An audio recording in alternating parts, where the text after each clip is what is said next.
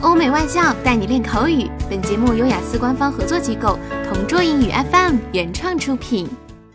Describe a thing you did to learn another language. You should say what language you learned, what you did, how it helped you learn the language, and how you felt about it. Back in 2020, I decided to pursue my postgraduate studies in Japan. But it's a prerequisite to have a command of the Japanese language before stepping into that country, since the whole society speaks Japanese and only a part of the population knows the English language. Anyway, because of the global pandemic that took the world by storm, moving outdoors became limited.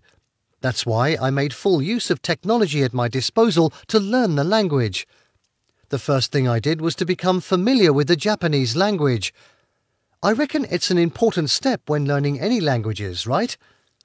Anyway, what I did was to listen to podcasts like Japanese Pod 101 and News in Slow Japanese, which are audio files that I downloaded from the internet.